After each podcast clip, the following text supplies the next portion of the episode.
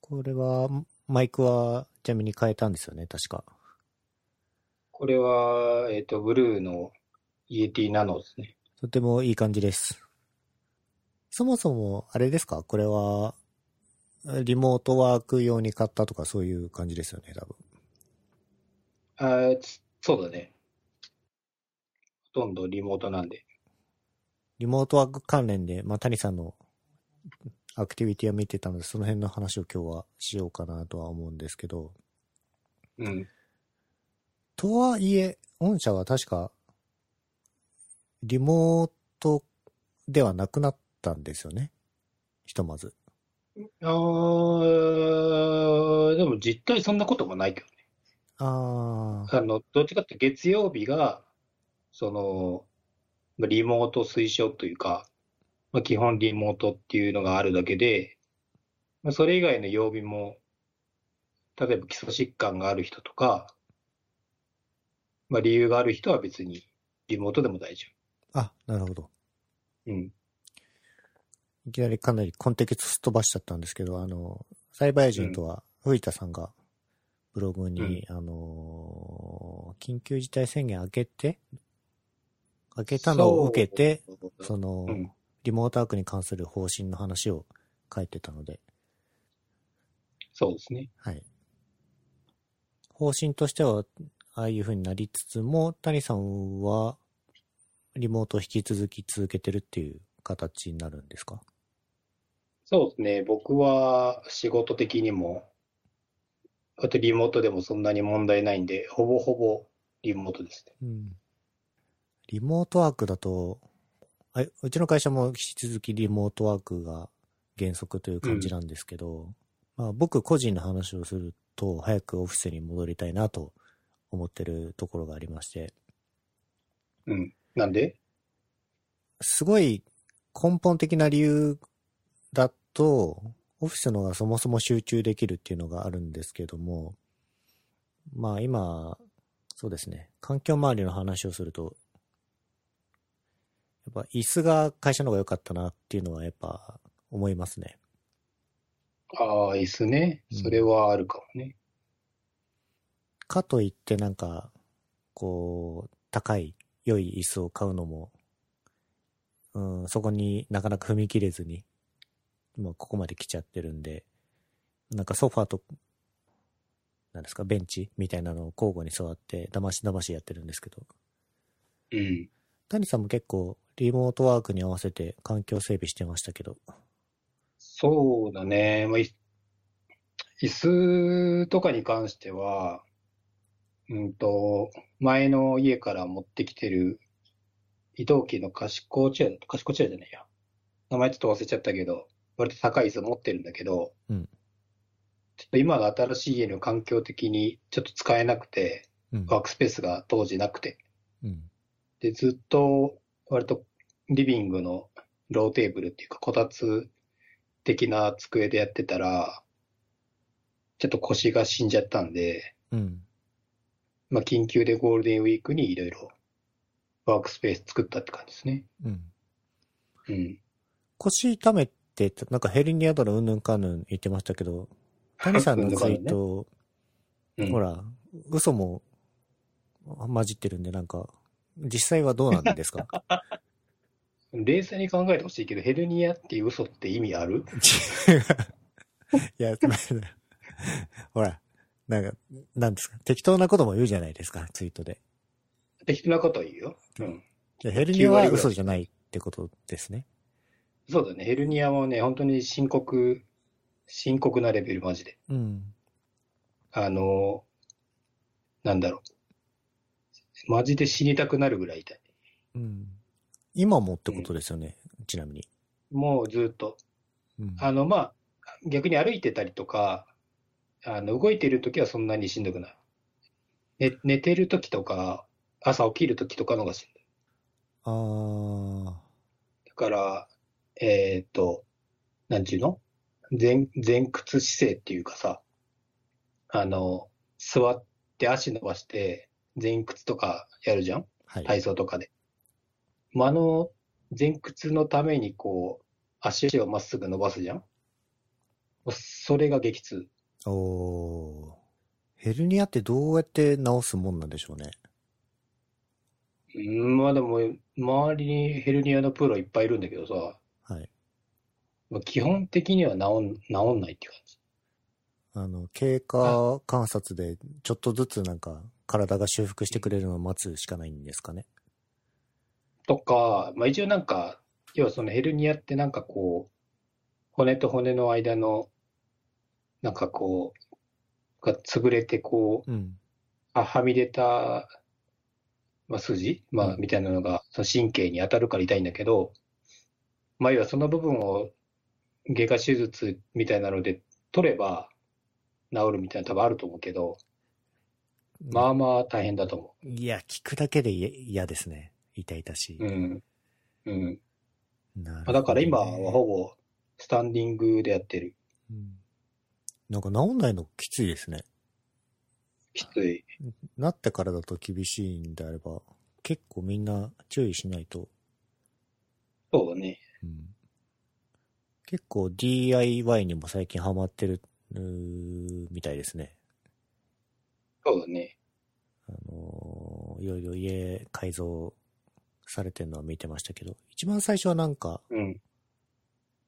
デスクから始まったんですかまあデスクはまあそうそう DIY というか、買ったところから始まってると思うんですけど、デスクもね、あの、昔の家の時に買った天板、その、作業スペース、作業デスクの天板はあったんだけど、まあ、ほぼ物置みたいになってたんで、そこをちゃんと片付けたりとか、そこから、で、なんか壁を黒塗りしたりとかなんとかやってましたあよあ、ね。壁をね、あの、ペンキで塗ったんじゃなくて、あの、まあ、シールみたいな感じで、本当に壁紙を貼るって感じ、上から。それは剥がせるんですかまあ、一応剥がせるから、ちゃんと剥がす、その塗料、塗料というか、剥がす剥離剤とか買えば、まあ、多分、賃貸でも比較的壁傷つけずにうんうん。やれると思うけどね。なるほど。うん。作業机周りはうん。おしゃれなことをされてるなぁと思って。そうね。だいぶ、ゴールデンウィークはもうまるっと休んだんで。うん。そうか。うんで、デスクライト買ってみたりとか、まあこのマイクうんもそうっていう感じですかね。そうだね。マイク買って、あとはあれだね。あの、ウェブカメラも、あの、もうウェブカメラめっちゃもう在庫なかったり高騰してたじゃん。はい。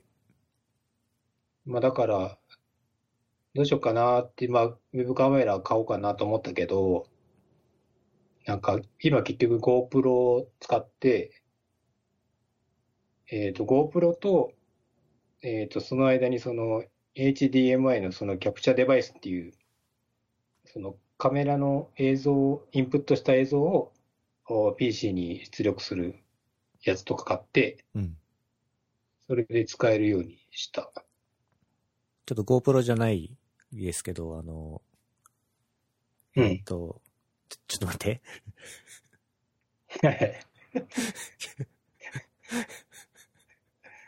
うしたのえっと、GoPro じゃないですけど、あの、普通の一眼レフをウェウェブカメラとして使うみたいな人もいたりとか、じ今、スカイプ越しに、谷さんが変な顔してくれてるんですけど、これを放送できないのは非常に残念でならないですね、僕個人としては。まあそうね。ラジオの弱みだよね、ちょっとうね。んそう、あのーそう一眼レフね、そのシグマ FP とか使ってる人いるじゃん、今。はい。まあ、ちょっと一瞬揺れたけど、あれもでも20万ぐらい多分。まあさすがに、さすがの谷もちょっと、うん。 ね、カメラにはちょっとトラウマ多いんで、ちょっとやめまし確かにね。うんた、 うん。で、カメラで思い出しましたけど、あのースナップカメラの、はいはいはい。えっ、と、なんだか、なん、なんていうんだろう、プラグインというか、まあフィルターみたフいィなやルつね、ターみたいな機能をうんうんうんうん作って、大有名人になってましたけど、そうだね、一個冗談で作ったら、変にバズっちゃったけど。まあ、あれは半分ネタのところあるのはわかるんですけど、あのアイディア自体は結構いいなって見てて思ってて。まあ、そうね。多少実用性もなくはないからそうねで。すね。うん。まあ、あれはあの、ネタマジックのやつですけど、実際にその、うんコミュニケーションの難しさを解決しようとしたのかなとは、わかるので。うん。まあ、でもそうだね。最初はそういうのがあったので、うん。作ったのもあるけど。ううんん。まあちょっと利用シーンはね、選びそうですけどね。ちょっとその、うん例えば、うん、経営会議とかではああいうのはちょっと使いにくいのかなとは思いますけど。あそうそう。まあ、だから、結果、いろいろレスっていうかね、あの、コメントに、割となんか教育現場で実際困ってるって言ってて、うん。その、オンラインで塾とかやんなきゃいけなくなって、うん。だから普通のバージョン欲しいって言う言われたから、一応普通のバージョン作ったりしたけど、うん。まあ、ちょうどその頃にあの、Mac 版の Zoom とかが仮想カメラ使えなくなっちゃったんで、ほう。一回、あの、セキュリティの問題で、はいはい。だと思うんだけど、まあ、一時期ちょっと火が沈下しちゃった感じだね。うん。うん。あの、福本さんファンの我々としては、ざわざわとかもね、作ってくれてたりして、あれはよ、良かったです。いや、でもね、まあ普通に新しい技術、あの AR とかなんで、うん。まあ触ってるのも面白いけど、やっぱ、普段触ってる、まあ、技術じゃないものなんで、まあ、全然勝手が分かんなかったよね。具体的にはどうや、どういった手順で、あのプラグインみたいな、フィルターみたいなのを作るんですかと、これは、スナップカメラ、まあ、スナップチャットの公式の、まあ、レンズスタジオっていうアプリ、アプリっていうか、オーサリングツールみたいなのあるんですよ。うん。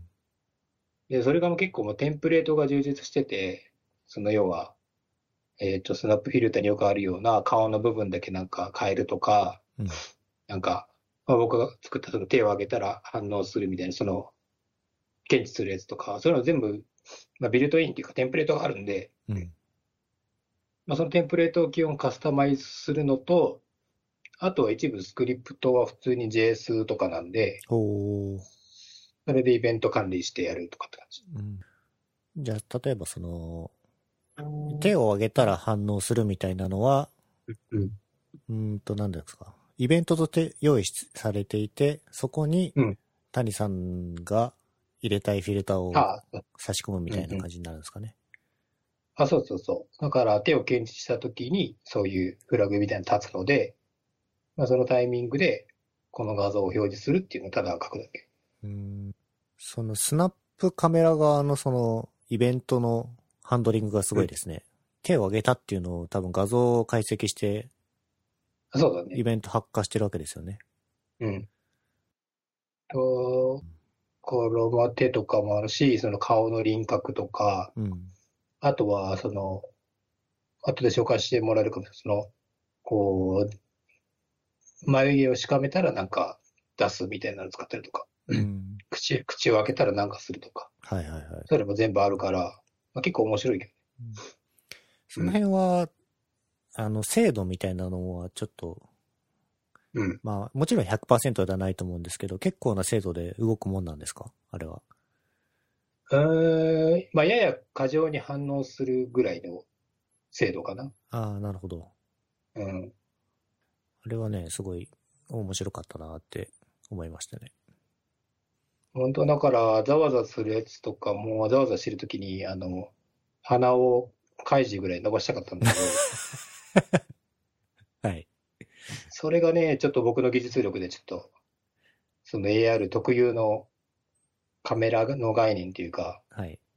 なんかそういう特殊な概念があって、それちょっとわかんなくてできなかったんでね。うんまあ、自分の、えっ、と、ワークスペースを手直しして、あれ、ともえさんの分とかもなんかやったりしてるんですかああ、そうそう。だから、奥さんも同じ会社なので、もう同じくリモートっていうことで、だからまあ僕はまあ自分のその作ったやつでやるけど、奥さんの方は、そのリビングのこたつとかソファーでやってたから、まあちょっと腰を痛めちゃうからっていうので、えっと、作った感じですね。うん。こっちは、普通にこう、なんちゅうの窓際に2メーターぐらいの天板を置いて、足を置いて、まあ、カウンターデスクみたいな感じかな。はいはいはい。うん。それは、いわゆるその原資材を買って、加工して、なニスを塗るなりなんなりするっていう作業をやったわけですよね。ああ、でも、ある程度も加工、まあ、サイズとかのオーダーもお金出してやったし、うん。で、加工のところもいくつかはもうお金出してやったって感じ。うん、結構大変なんで。なるほどなるほど。うん。いや、なんか結構 DIY ややってる人たちはその辺のこと、家の中でやるのは少なくとも大変だろうなと思って見てて、いや、谷さうんんどう,、どうやってんだろうなとは思ってたんですけど。そうかいや、まあ、作業スペースらしいものないから結構無理やりやってたけど、うんまあ結構削るとかは結構きついから、うん。それはもう、もう、発注の段階でうん。やってる。そっかそっか。まあ、うんお金かけてでもやる価値はそ、そうですね。その方が良さそう。うんうん。ただ結果的にそんなにそこで奥さん作業してないけどね。え、でも、なんですか、こう、よ喜ばれたんじゃないんですかさすがに。まあでもたまに使ってるけど、まあちょっとね、あの、もうほぼ夏日が続いてるから、あんまり窓際でやんないっていうのもあるけど、ああ、なるほどね。まあまあまあ、うん。まあ、あとあれね、あの、ギター乗っけるやつを作ってましたよね。ああ、そうそうそうそあのーよくあるテク、よくあるテクニックっていうか、突っ張り棒で、そのうん、板をて、天井との間を固定して、その、それを二つ用意して、間と間をひ引っ掛けるなんか板みたいなのをつけてましたっけう。まあ基本はその細長い柱っぽいので、その柱の部分にそのギターを引っ掛けるやつをつけてるだけだけどね。うん。他の、よあの、い今、有効ボードとかパンチングボードっていう、その、あの、穴が開いた板も一応つけて、うん。まあ、そこにはフックとかつけて、まあ、ギターのケーブルを置いたりとか、うんうん、をしてる。うん非常にこう、ギターそのもののそ飾りとしてもそうなんですけど、かなり応用が効く技術じゃないですか。その、まあ、そうだね。賃貸でもできるし。うん。あれがすごいいいなと思いました。うん。いや、充実をさしてますね。まあ、そうだね。家周りは、うん。いる時間が長かったんで、いろいろいじくってたなって感じだね。でも、2軒目買うとか買わないとかの話もね、出たり出なかったりしてるじゃないですか。そうね。めちゃはよくば、と思って、たまに顔顔もとかは見てるけどね。う。うん。ここまで手を入れちゃうと、住み替えとかもやりにくいんじゃないですか。ああ、まあでも、なんだろう。その壁のやつとかも、いや、ペンキで塗ってるんじゃなくて、あくまで壁紙とかなんで、うん。まあそんな、いやいや、現状修復というか、まあそこまでやってないからまだいいかなって感じ。まあ確かにその今の部屋に合わせたサイズで天板作ったりしてるから、まあそういうのはちょっともったいないよね。うん。うん。ほら、やっぱりなんか適当なツイートしか見かけないから、なん か、毎日がエブリデイは、これバンプオブチキンですよね。僕しかわかんないと思う、多分これは。本当に俺はなんか、バンボブチキン関係なく普通に、なんか脳内に刷り込まれてた。あ、なるほど。あああとね、そう、ツイッターがね、最近、あの、たまにおかんが見てるって知って、母親がね、はい。あの、うかつなこと書けないなって思い始めた。谷大きインターネットやるんですね。ああ、なんかね、タブレットでその、アマゾンとかはい。買い物したりしてるみたいで、多分うちの兄貴が多分垂れ込んだんだと思 う。ツイッターが何かは多分そんな分かってないと思うけど、はい。なんかその僕の近況が分かるみたいな。はいはいはい。なんか息子が変、よくわかんないことつぶやいてるなってことはわかるでしょうね。これなんだっけな、なんか本当にね、適当なこと書いてくからさ、なんかすごい深刻な LINE が来たんだよね、なんかなんだっけ、忘れた けど。お金、なんかお金がないみたいな感じのこと書いたらはい。大丈夫な、みたいそうですよ。なんか、ほら、ある種こう、2チャンネルランドみたいなところあるじゃないですか、ツイッターも。な。うん、うん、うん。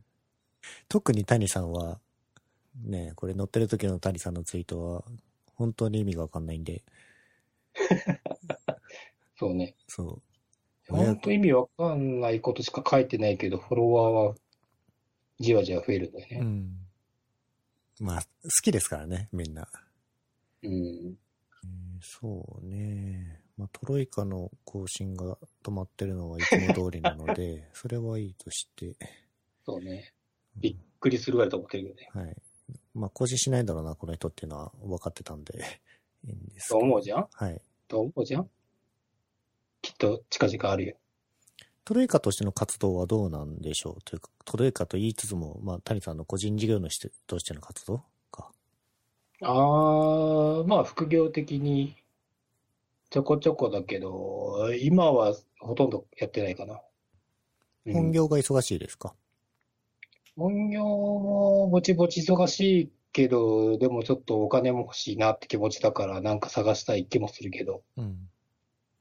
本業的にはどういった仕事をされてるんでしたっけ今は割とデザインシステム作るやつとか、うん。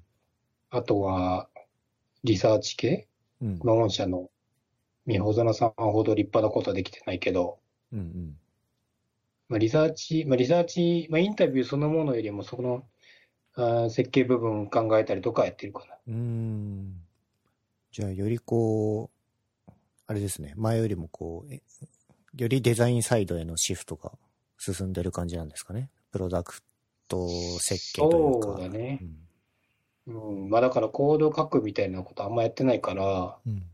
あの、まあ、せんちゃんとこで一緒にやってる、あの、プライベートのプロダクトというか、うん。サービス、うん。うん。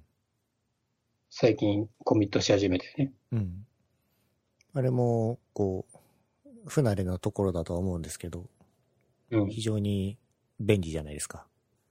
いや、あの、大さんがまあじ、実装してる機能、ああいうところはさすがだなと思いますね。そうそう、欲しいものがあるけど、まあでも、それっぽく書けばみんなどうにかしてくれるだろうって感じなんで。うん。うん。まあ、やっぱ豆彦関連が多いなまあ、ほとんど犬だよね、ツイートしてた。そうですね。黒月がだいぶでっかくなってきて、黒助はね、だいぶマジででかいね。豆彦と一緒ぐらいだからね。でも最終サイズは、だいたい同じぐらいに落ち着く予定ではあるんですよね。まあ多分もうストップだと思うけどね、ほぼほぼ。どのぐらい個体差が出るもんか分かってないですけど。あーまあでもそんなにこれ以上はならないとうん。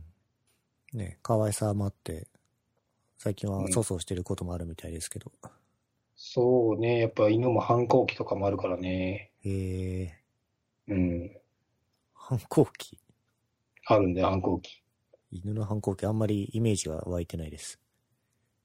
一応その主人を試すというか、自分が優位ということをうん。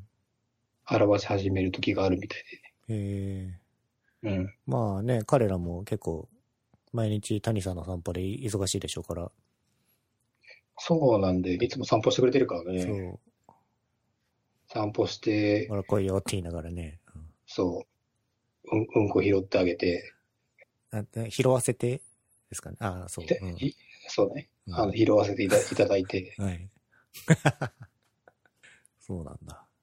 うん。いた試す、試すか。や、でもあるらしいよ。へえ。うん。あ、そういえば谷さん、あれ、スイッチ持ってましたっけ、僕は持ってないです。 ?12 万回ぐらい聞いてる気がするけど、持ってない か。そうね。もう会うたびに聞いてるぐらい。えっ、と、僕はフォあれ、あれでしょフォートフナォイート。トナイトでしょフォートナイト。面白い。 俺、逆に昨日、一昨日ぐらいからね、エイペックスレジェンズっていう別の、そういう TPS のゲームやってるんで、はいはいはい。それ、エイペックスっていうのはフリーですかあー、うん、一応ソフトはフリーなはず。うーん。僕も最初、フォートナイトをプレイした時に、これがタダなんだと思って、結構衝撃でしたね。別にそんな変な広告入ってるわけでもないし、うんいわゆるその、モバゲーみたいな、その自分のデコレーションだけで稼ぎを出してるうん、の、すごいモデルだなと思って。うん。ああれは何ですかねインディーゲーに近いんですかねああ、どうなんだろうね。インディーゲーっていうカテゴリーなのかわかんないけど。うん。エイペックスも人を倒すゲームですかまあ基本そうだね。PVP って言われるような。うん。これもうでも同じなんだ。バトルロイヤル系というか、うん。まあ、最後まで生き残れば、みたいな。うんうん。うん。まあ多分、そうね。フォートナイトとも逆に僕はそんなやったことないから、フォートナイトの方がでももうちょっとキャラクターっぽい感じそうでもないか。えっ、と、自分のキャラクターは多分か自動的にうん決。定されちゃいますね。またその課金とかして、えっ、と、項を出すことは可能だとは思うんですけど、今のところあんまりその辺のことにってこだわりがないので、というか別に課金しても自分のその、例えば装備とかが強くなるわけでもないみたいなんで、うんうん。単純にゲームとして面白いなって思えてる状態ですね。割とこう、世界観もこう、いろんな感じだね。不思議な感じというかこうん。う。エペックスは多分ね、スイッチまだないんじゃないかな。ああ、なるほど。多分。 PS4 でやってるんですか僕は PS4 でやってるはい。はいはい。ま、周りの人も PS4 の方が多分多いかうん。な。まあ、それで言うと、集まりは買買ってないの。買ってないですね。なんでもう、多分時間、座れるんだろうなと思って買ってないです。まあ、ね、他のゲームも同じなんですけどね。まあ、オートナイトとかはね、一応その、1ゲーム単位に一応区切りあるじゃん。はい。一試合で。集まりとかは多分確かに、キリがないと。そう、終わりがなさそうだし。うん。あと、フォートナイトとかは、うん、まあ、ソロプレイも多分面白いんですけど、まあ、うん他の人とプレイしてなんぼみたいなところもあるので、約束をして、一緒にさ、4人で集まってプレイしようみたいな感じはやっぱ楽しいですよ。うん、そう。あ、誰かと一緒にやってんのまあ、会社の人とかとやったりしてますね。うん。ククワットって言うんですかなんか、その、はい。よに、まあ、メンバー、そうチユームニット組んでうんみたいな。ううんんうん。でもなんか、この概念結構いろんなゲームにあるんですね。多分、近いモデルで、ああ、そうだね。一番最初は、あれなんだっけ。名前すげえ長忘れちゃった。まあ、ドンカツの、最初のモバイルゲームのやつがあって、うん。荒野行動っていう、それのパクリみたいなゲームがあって、うん。で、そっちは割とこう、まあ、リアルなというか、うん戦争っぽい感じだけど、それをもうちょっとデフォルメした感じが、まあフォートナイトと、まあでもあれだね、まあちょっと路線違うけど、スプラトゥーンとかうんうんうん。地形もあるけど、まあ、比較的こう、ややこう、残虐性は低い感じの形で変わって、でもゲームの、まあ中身自体はそんな変わんないみたいうん。な。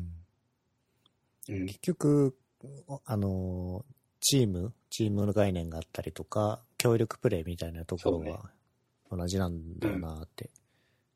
あの、たまに YouTube とかでさ、そういう実況があるじゃんはい。 ?YouTube、あフォートナイトとかであるかどうかわかんないけど、その、別のゲームとかだと、たまにこの、めっちゃモノマネが上手い人たちがやってたりするやつとかあるわけ。うん。その、悟空の真似とか。はい。その、それを見ててちょっと面白い。なんか、絶対悟空はそんなこと言わないだろうな、みたいな。この前、えっと、やたらなんかドラゴンボールのうん。に偽物軍団みたいなバンドはありませんでしたっ けあのーグレートフルデイズのカバーのやつね。あーす、あれか。あれは、そうそう。あれは、あの、あ、でもあれは、えっと、メインが、えっと、ベジータの人と、フリーザの人とかの、なんか、多分げ劇団みたいなやつがあるのね。うん。まあ、芸人なんだけど、もともとは。まあ、その人、まあ、それ、まあ、その人たちはプロでやってるけど、はい。そのさっきの実況のやつとかは多分普通に素人の人で、まあ、モノマネが上手い人とかがやってるのは面白い。なるほどう。ん大体もベジータとか、フリーザとか来ると面白いじゃないですか。そうだね。なんだっけな。めっちゃ面白いのもあったんだけどな。ああ、ちょっと締めくくりの話題を見つけました。はい。あのーちょっとツイートを長み流し見してて思ったんですけど、あの、ローソンのパッケージ問題の話します、ああ、はいはいはい。あれね。どうでしょう谷さん的に。あ、でも僕、割とローソンヘビーユーザーなんですよね。近所にあるんで。はい。で、パッケージ変わった時に、まあ、普通に第一印象、一個人の第一印象は普通に、ああ、もうこういうデザインも、まあ、ありというか、うん僕は好みか好みじゃないかでっていうと、でそんなめっちゃ好みとかじゃないけど、単純に、あ、変わったっていうので、その商品のことを知ったっていう感じ。うん。今までそんなにプライベートブランド見てなかったけど。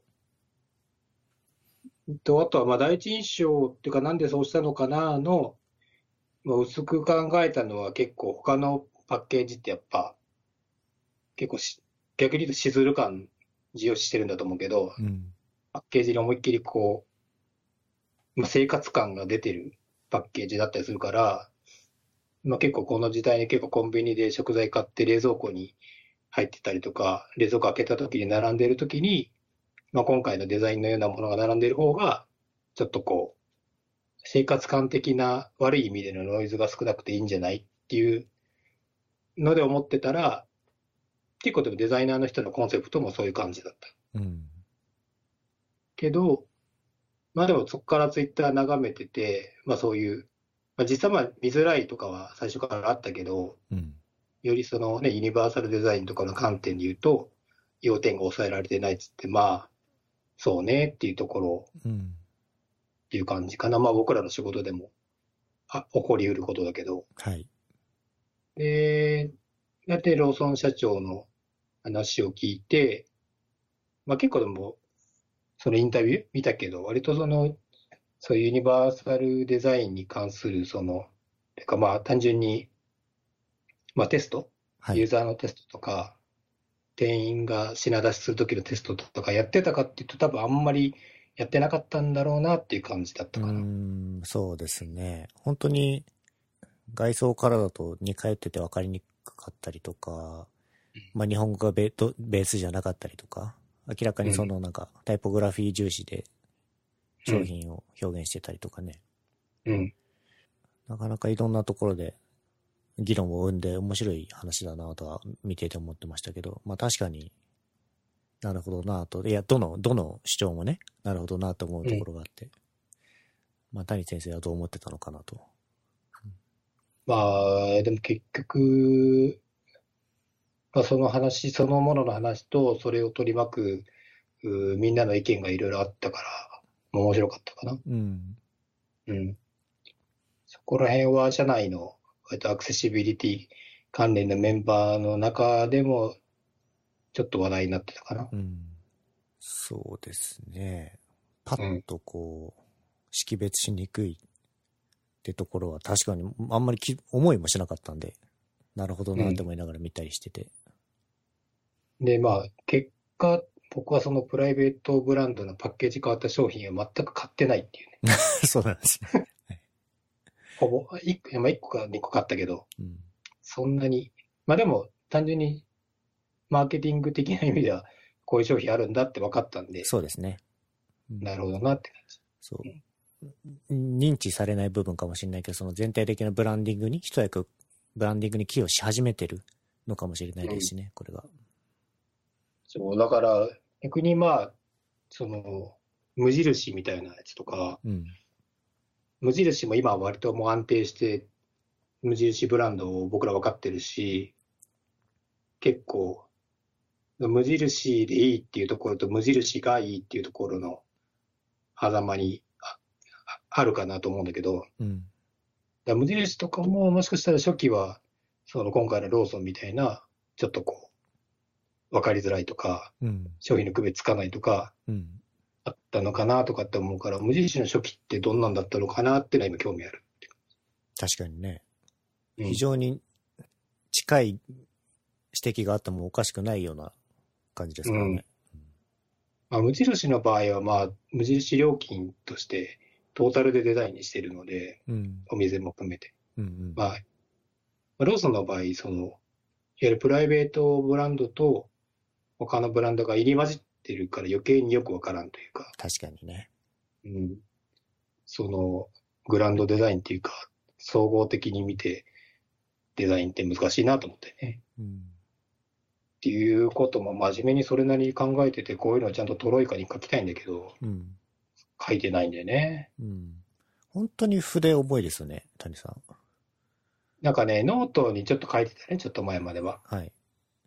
でもちょっとノートに最近ちょっと書くのがちょっと、しまあ尺と言ったらあれだけど、まあ、ちょっとこう、あえて書かないようにしてるんで、はい。まあそうすると自分のブログに書かな書くしかないんだけど、うん。まあちょっとネタだけ下書きして、ちょっと止まってるって感じ。うん。ノートの手軽さはやっぱありますよね。その本、自分でホストしてるブログだとマークダウンのファイルとかうん。コミットしなきゃいけなかったりするんで、僕は前まで気にしないつもりだったけど、やっぱり GUI 上で書いて保存しておしまいにできる世界は、まあ確かにね、と。ああまあだから、あれ、ヘッドレス、まあコンテントフルとか、なんか、ネットリは CMS とかはちょっと今考えてるけど、うん。うん。